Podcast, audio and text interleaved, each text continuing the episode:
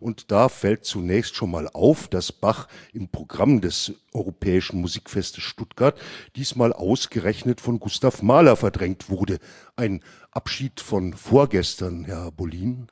Nein, also da muss ich widersprechen. Das sieht vielleicht auf den ersten Blick so aus, aber man kommt immer wieder zu Bach zurück, auch Gustav Mahler ist zu Bach zurückgekommen. Von daher ist ähm, die schöne Vokabel, die Sie eben benutzt haben, von der Verfallszeit nicht gerechtfertigt. Es gibt keine Halbwertszeit und keine Verfallszeit für gehaltvolle Komposition.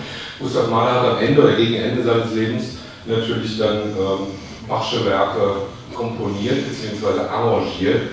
Und Gustav Mahler ist äh, in diesem Musikfest vertreten, zu, unter anderem mit einer Komposition wie beispielsweise der Auferstehungssymphonie gewesen, die natürlich aus einem ganz bestimmten äh, theologisch-weltanschaulichen Geist komponiert ist und selbstverständlich auch in dieser Tradition steht, beziehungsweise von dort aus die äh, Gedankenwelt weiterführt. Also wir haben ein Standbein bei der Internationalen Bachakademie, das ist selbstverständlich Bach.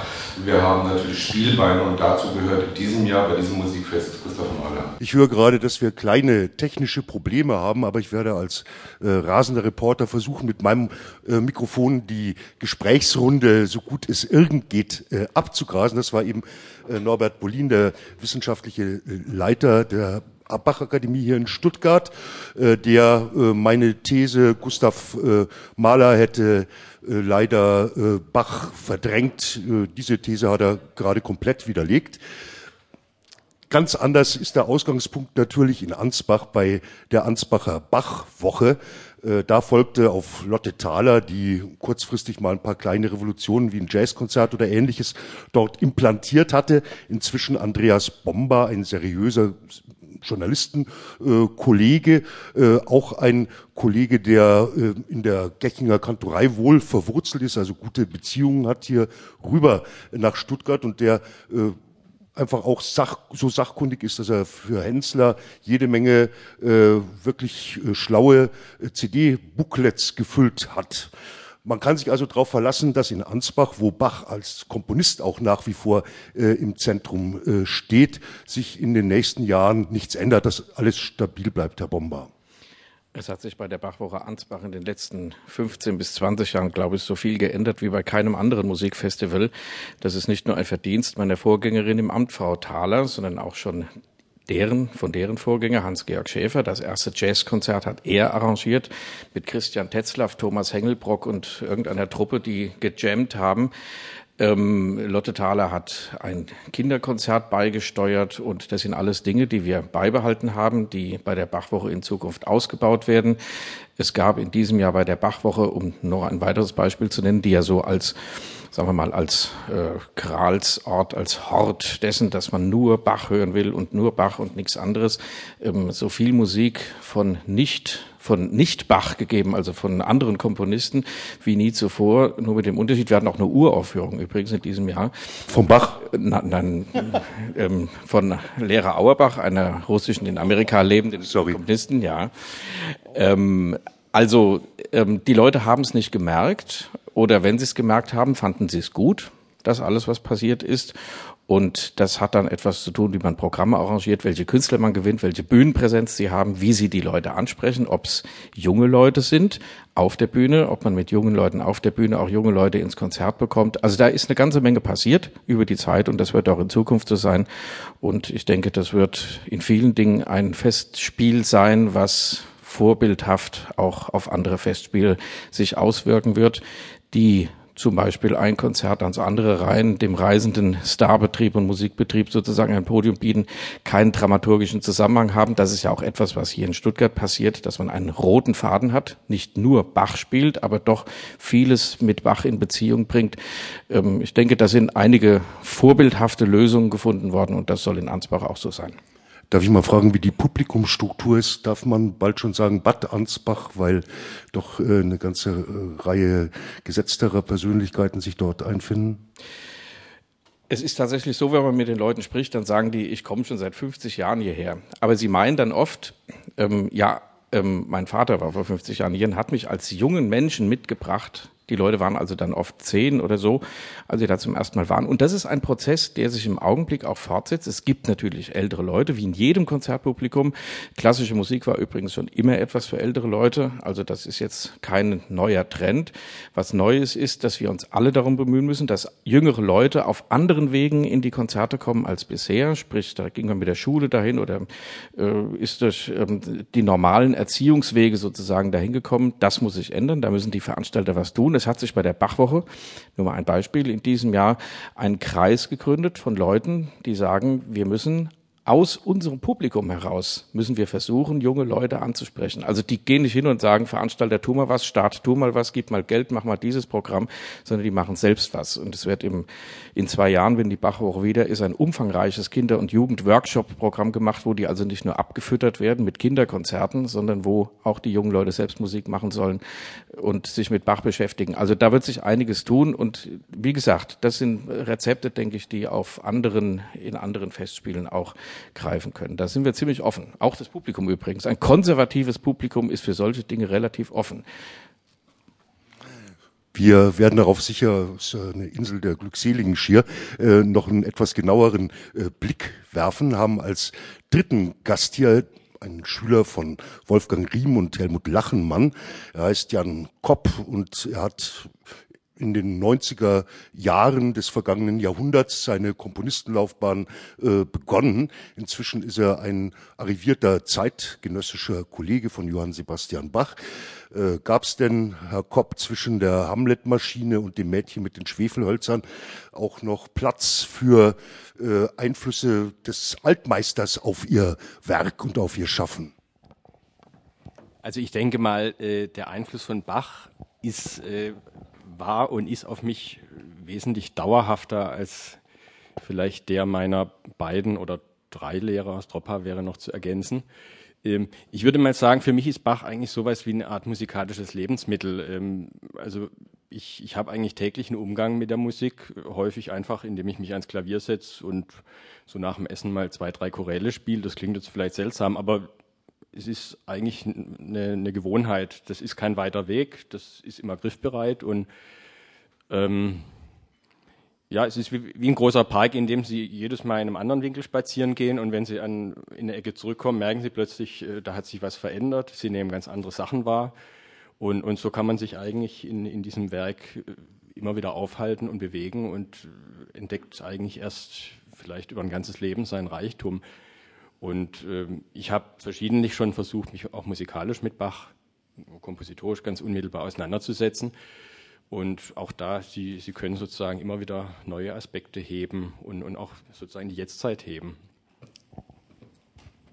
Sie haben ja äh, gelegentlich Bach-Bett in Ihre Werke mit aufgenommen. Sie haben äh, Werkelemente von Johann Sebastian Bach äh, in das ein oder andere Stück äh, mit eingewebt. Hören wir mal rein in äh, Ihre Choralfantasie, ich glaube aus dem Jahr 2001. Die spielen wir jetzt bitte zu.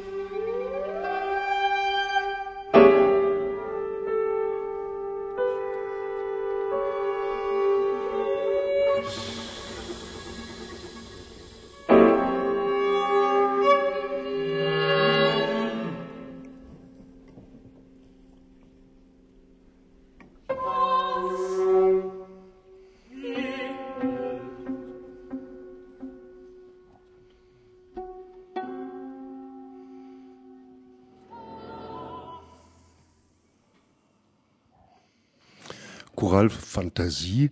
Können Sie kurz erklären, äh, für mich war jetzt ganz offen gestanden nicht klar zu erkennen, äh, wo die Bachschen Elemente eingebaut waren. Äh, es mag daran liegen, äh, dass ich das Stück noch nie gehört habe.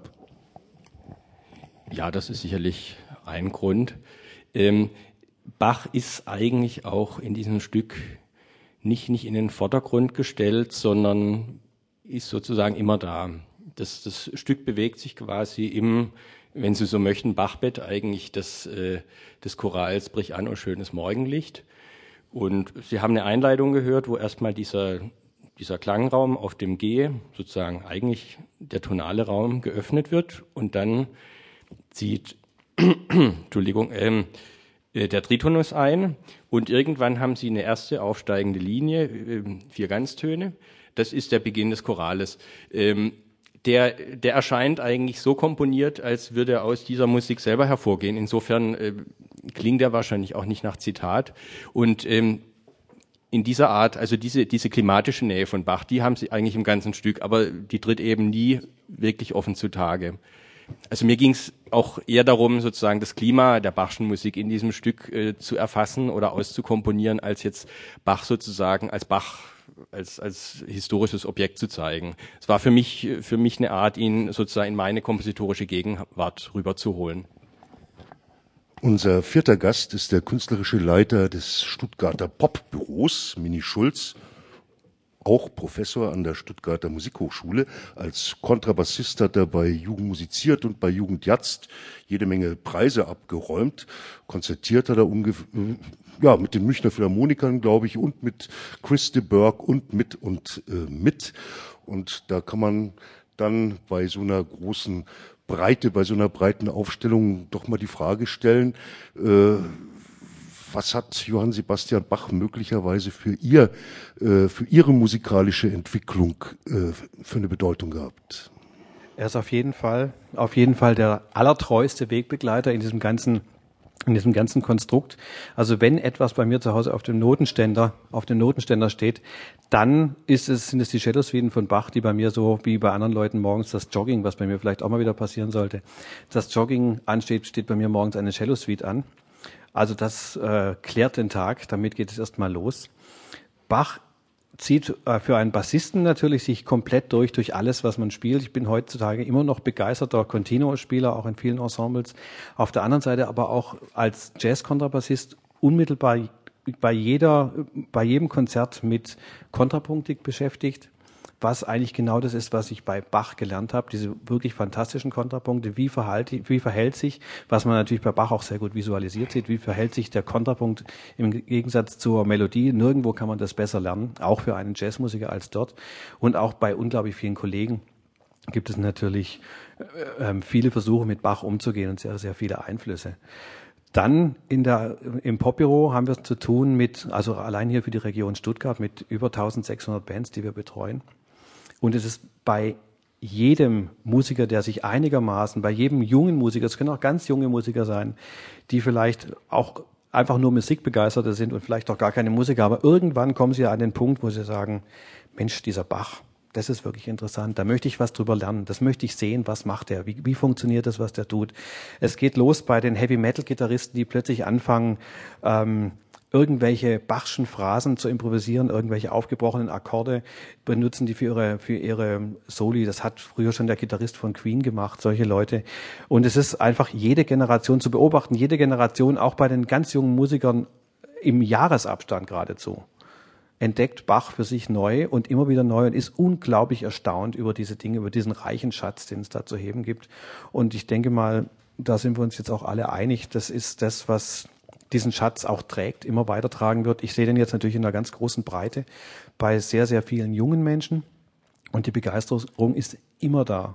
Wir haben auch sehr viele Projekte zum Beispiel mit, mit ähm, jetzt gerade war ein türkisch, türkisch, albanisch, äh, griechisches Projekt bei dem mit Hauptschülern, was wir betrieben haben. Und auch hier war die Entdeckung von Bach für diese drei jungen Leute, die da mit Musik zum größten Teil mit elektronischer Musik umgegangen sind, eigentlich das Größte, was sie bisher erlebt haben in ihrem musikalischen Schaffen. Und die sind völlig drauf hängen geblieben. Heißt, sie kommen jetzt auch in solche Konzerte, was sicherlich vor einem halben Jahr völlig undenkbar war. Einen Ihrer Studenten haben Sie ja mitgebracht, der äh, einen Rapper featured. Und jetzt sind wir äh, gespannt, denn sein Instrument ist ungefähr 30 Zentimeter breit, drei Zentimeter hoch und äh, eher viereckig.